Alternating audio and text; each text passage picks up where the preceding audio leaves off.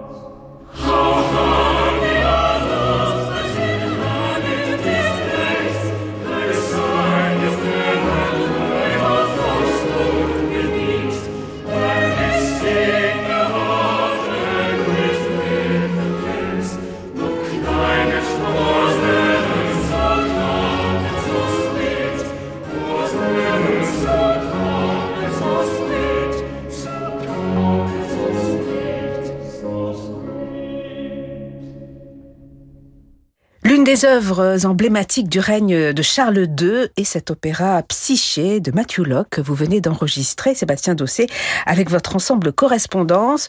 Une œuvre euh, qui symbolise les débuts de, de l'opéra en Angleterre et qui s'apparente même à un genre particulier propre euh, à l'Angleterre à mi-chemin en- entre le théâtre et l'opéra, c'est une forme un peu hybride.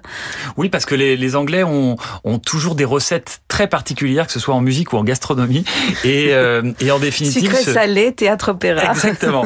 Et comme ils, a- ils ont cette, cette tradition du masque euh, qui vient de la comédie, qui vient d'abord du théâtre, mais dans lequel la musique s'est faufilée, finalement, au moment où Charles II demande à ses compositeurs d'enfin s'y mettre et d'inventer enfin euh, le premier opéra anglais, alors que les Italiens l'ont déjà depuis un bon moment et les Français aussi. En définitive, ce qui se produit, c'est une forme qui n'est pas tout à fait un opéra euh, parce qu'il y a encore du théâtre parlé et pourtant c'est ce qu'on a eu de plus lyrique jusqu'à maintenant. C'est-à-dire que c'est beaucoup plus euh, dense musicalement que les masques. Il y a beaucoup plus de musique. La forme est, est tellement particulière pour autant qu'elle ne ressemble pas à la tragédie de Lully qui à cette époque-là tournait parce que la- l'Académie royale quittait Paris pour quelques semaines pour faire des tournées à, à Londres. C'est probablement ça qui a été le, le déclencheur de, la demande de, Charles II. Mais euh, lui produit quelque chose qui est typiquement anglais et qui sera ensuite l'inspiration de Purcell et de, de tout ce qui va suivre.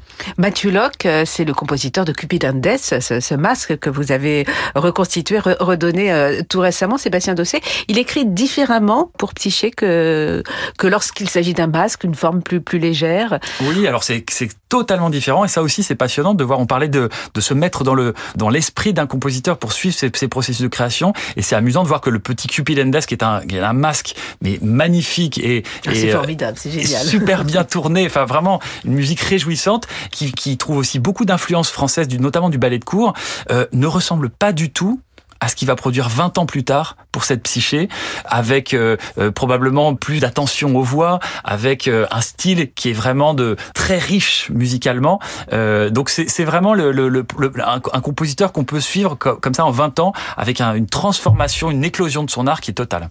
Et vous avez dû faire tout un travail de reconstitution pour enregistrer euh, cet opéra euh, Psyché, puisque d'ailleurs ils étaient deux compositeurs. hein. On entend ici des musiques de Matthew Locke, mais il y avait également Draghi, dont on a perdu euh, les partitions. Il, nous- Ouais. il nous restait peu de choses, du, du matériel de, de cette œuvre. Alors paradoxalement, il restait peu de choses. Euh, oui et non, dans le sens où il y a quand même cette édition de ce, de ce premier opéra. C'est-à-dire que c'était un projet d'abord politique. On voulait un premier opéra anglais, donc on a déployé des moyens colossaux et on a aussi édité la musique. Et c'est Locke lui-même qui, qui s'est euh, occupé de la publication. Locke a beaucoup de qualités, mais il n'a pas eu la délicatesse de publier la, la musique de son camarade euh, en 1675. Donc, euh, on a perdu toute la musique de Draghi, qui était un compositeur d'origine italienne, qui avait amené le goût italien à cette époque-là à Londres. Donc, ce que ce que moi j'ai fait pour ce projet-là, je suis allé chercher ailleurs dans d'autres œuvres de Matthew Locke ou dans d'autres œuvres anonymes, la musique qui manquait. Donc c'était tout un, jeu de, reconstitution et d'enquête, mais tout ça à partir de la musique de théâtre euh, du, XVIIe siècle anglais. Donc ça m'a permis de découvrir aussi énormément de musique. Alors, euh, ce thème de psyché, euh, Thomas Shadwell, le librettiste, l'a emprunté au répertoire français, à la célèbre tragédie ballet de Lully. Donc, ce qui nous rappelle l'influence que vous évoquez, Sébastien Dossé, de la musique française sur la musique anglaise. Comment se manifeste-t-elle spécifiquement euh, dans, cette œuvre psyché, en dehors de l'emprunt au sujet de Lully? Alors c'est même plus que le sujet, puisque c'est le livret de Molière, de Corneille euh, et de Quinault qui a été absolument traduit pour euh, ce premier opéra anglais. Donc euh, on part de, de, de l'idée d'un projet d'un art national en, en, en, piquant un petit peu le, le livret des voisins. C'est amusant. Alors comment ça se manifeste? Toute la, la, manière de construire l'intrigue, les personnages, les personnages secondaires, tout ça vient vraiment de l'univers français. Ensuite, musicalement, ben, je pense que c'est une œuvre qui, à la fois, on pourrait, on pourrait dire à tel et tel endroit, emprunte à la France, emprunte à l'Italie, mais le résultat, on peut quand même le dire que c'est typiquement anglais. C'est un style qu'on ne retrouve pas vraiment ailleurs, qui sera le, la source de l'inspiration de Purcell. Parfois, toutes les, les, les choses magnifiques qu'on voit euh, dans un chœur de Purcell, une très belle harmonie, une très belle conduite de voix, le fait que ça soit si vocal, euh, on se dit Purcell est définitivement un génie. Mais quand on écoute cette psyché de Locke, on voit d'où ça vient, on voit qu'il a été nourri à ces étrangetés, à ces bizarreries qui font finalement une, une musique extrêmement poétique et extrêmement variée. Mais cette musique anglaise, musique anglaise de l'époque de Charles II, vous avez eu envie du coup de la mettre en regard avec la musique française du temps de Louis XIV que vous allez faire en concert vendredi soir au Louvre et, samedi à, Caen, hein, Sébastien Dossé. C'est-à-dire que depuis quelques années, maintenant que je travaille sur ce répertoire, j'ai surtout travaillé sur le, répertoire profane et donc je, me disais qu'avoir autant de beauté dans, dans, tout ce répertoire de théâtre, euh, probablement il fallait que je regarde un peu ce qui se passe à la chapelle. Et alors, il y a des pièces absolument sublime de compositeurs que moi je connaissais à peine, comme Pelham Humphrey.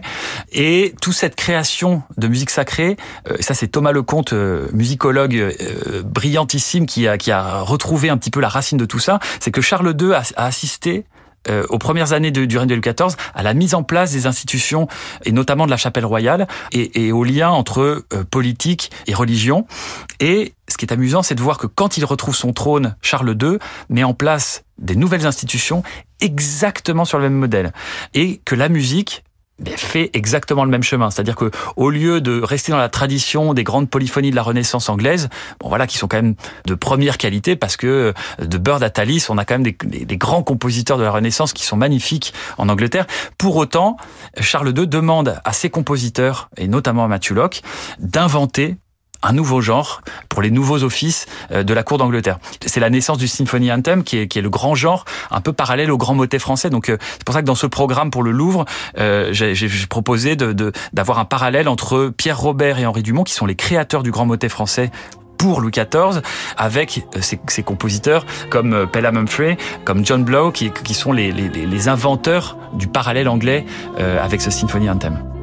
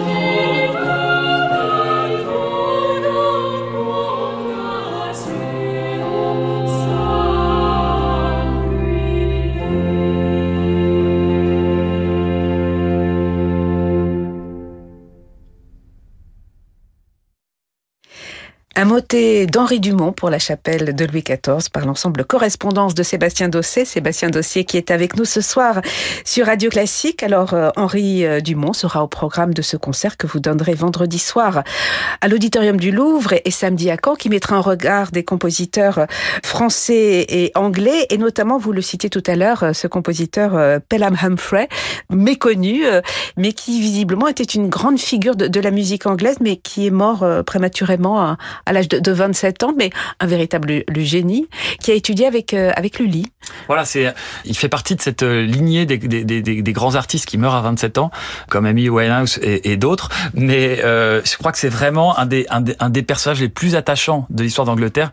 D'abord par son talent incroyable parce que produire une, une, musique aussi originale et aussi dense et aussi subtile euh, si jeune c'est inédit. Euh, il a même eu le temps d'enseigner à Purcell ce qui, ce qui, ce qui, ce qui quand même veut dire qu'il la première partie de sa vie a été quand même assez dense. Et il a été envoyé par Charles de lui-même.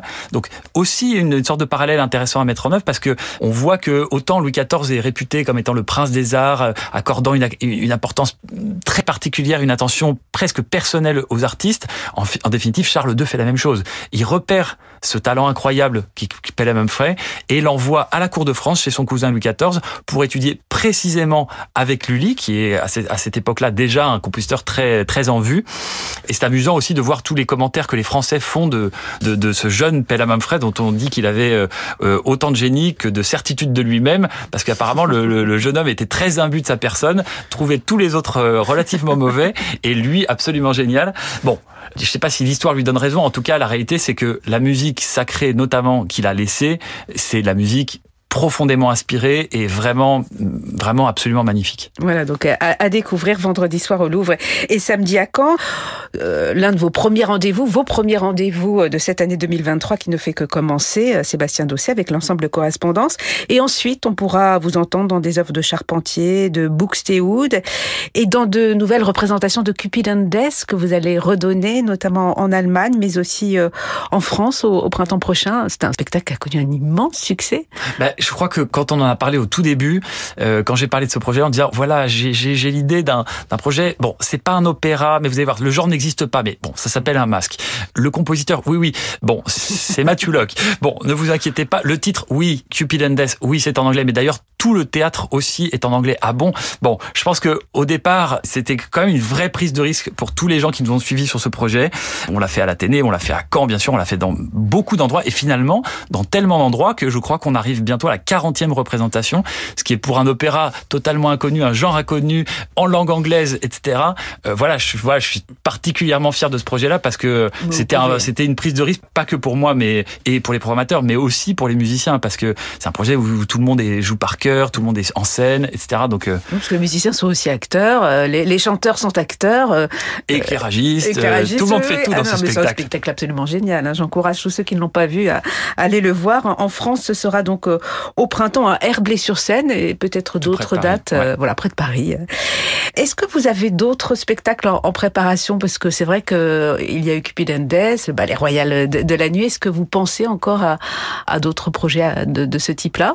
On a plusieurs choses dans, en préparation. Alors le, le, prochain grand projet pour nous, ce sera à, à l'automne prochain avec un opéra biblique de Charpentier, David et Jonatas, et avec voilà tout un tout un projet d'écriture qui va avec. Mais voilà, on, on s'en reparlera à ce moment-là. Voilà. Et Psyché éventuellement une, pourrait Psyché, connaître une, une C'est mon rêve de voir cet opéra, ce semi-opéra. C'est mon rêve de le voir un jour en scène parce que je crois que le théâtre est aussi brillant que la musique. Alors là, on oui. donne la musique et j'en suis déjà très content. Mais mon rêve, c'est de voir comment euh, cette recette du semi-opéra pouvait prendre au moment où on l'a imaginé. C'est-à-dire, euh, voilà, plus de 15 ans avant les premiers porcels, de voir comment euh, cette recette euh, de génie a pu se mettre en œuvre. Et mon rêve, ce serait de la revoir se mettre en œuvre aujourd'hui sur les planches d'un théâtre. Donc euh, voilà, j'espère que ça sera un jour. qu'il sera exaucé euh, votre rêve. On va se quitter avec un, un, nouvel extrait de Psyché qui nous permettra d'entendre Lucille Richardot.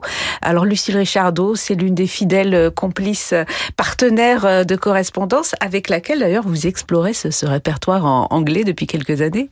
Bah, Lucille, c'est plus qu'une une fidèle musicienne, c'est euh, c'est quelqu'un qui, qui fait l'identité aussi de l'ensemble et qui, euh, malgré une carrière euh, exponentielle, qui chante maintenant dans les, plus grandes maisons avec les, les plus grands chefs, a, toujours cette, cette, fidélité avec nous.